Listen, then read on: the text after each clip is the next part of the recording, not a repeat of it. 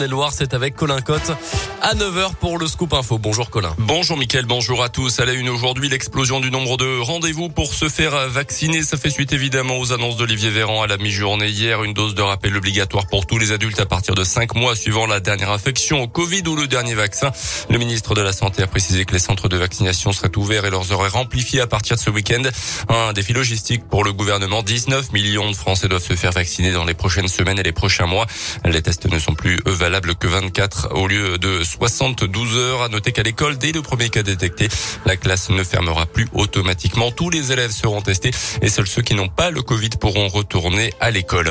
Dans le reste de l'actu dans l'un, accident hier après entre une voiture et une trottinette à Bourg-en-Bresse à l'angle de la rue des Remparts et de la rue Paul Pioda. Selon le progrès des policiers ont donné les premiers soins au conducteur de la trottinette âgé de 12 ans. Il portait un casque. Son pronostic vital n'est pas engagé. Le dépistage de l'automobiliste indique donc qu'il avait consommé du cannabis le matin même. Il risque jusqu'à trois ans de prison et 45 000 euros d'amende pour conduite sous l'emprise de stupéfiants. Une disparition inquiétante dans le Rhône. Une fille de 17 ans n'a plus donné signe de vie depuis maintenant six jours. Elle a quitté le domicile de son frère samedi dernier à Chazet d'Azergue au nord de Lyon. Elle pourrait se trouver dans le 7e arrondissement de Lyon, possiblement en lien avec un réseau de prostitution. Un appel à témoins a été lancé. Plus d'informations sur notre site internet radioscoop.com. En bref, Emmanuel Macron reçu par le pape François aujourd'hui. C'est la deuxième fois depuis le début de son quinquennat et parmi les sujets qui devraient être abordés, les crises migratoires aux portes de l'Europe, notamment entre la France et la Grande-Bretagne, le récent rapport sauvé sur les abus sexuels dans l'Église en France ou encore le dossier de la PMA pour les couples de femmes qui fait l'objet de critiques par l'Église.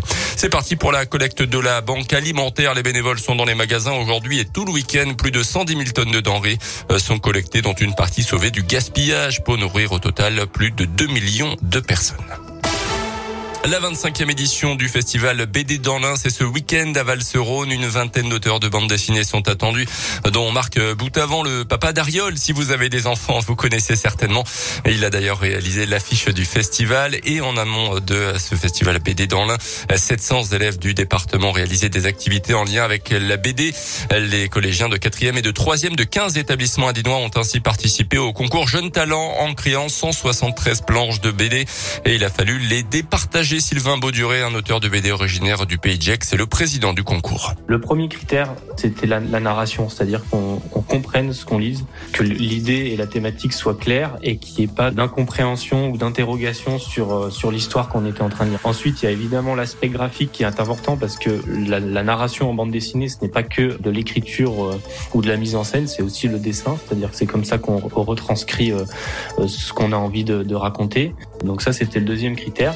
Et ensuite, pour ma part, euh, moi, en tant que coloriste et, peintre en bande dessinée, je, suis plutôt attiré vers les couleurs, donc les, planches colorées. Et la couleur est aussi un moyen narratif en bande dessinée pour raconter l'histoire. Les planches des 20 gagnants du concours Jeunes Talents sont à retrouver sur le site bddanslin.fr. Le festival se tient tout le week-end à Valserone.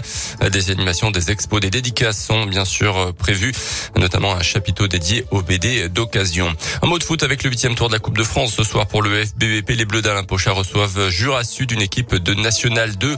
Et puis en tennis, les Français vainqueurs dans la douleur en Coupe Davis contre les Tchèques après la défaite de Gasquet Manarino et le double Mahu Herbert se sont imposés. Prochain match demain contre la Grande-Bretagne. Bien sûr, merci beaucoup Colin Cotte. Le prochain scoop info dans 30 minutes.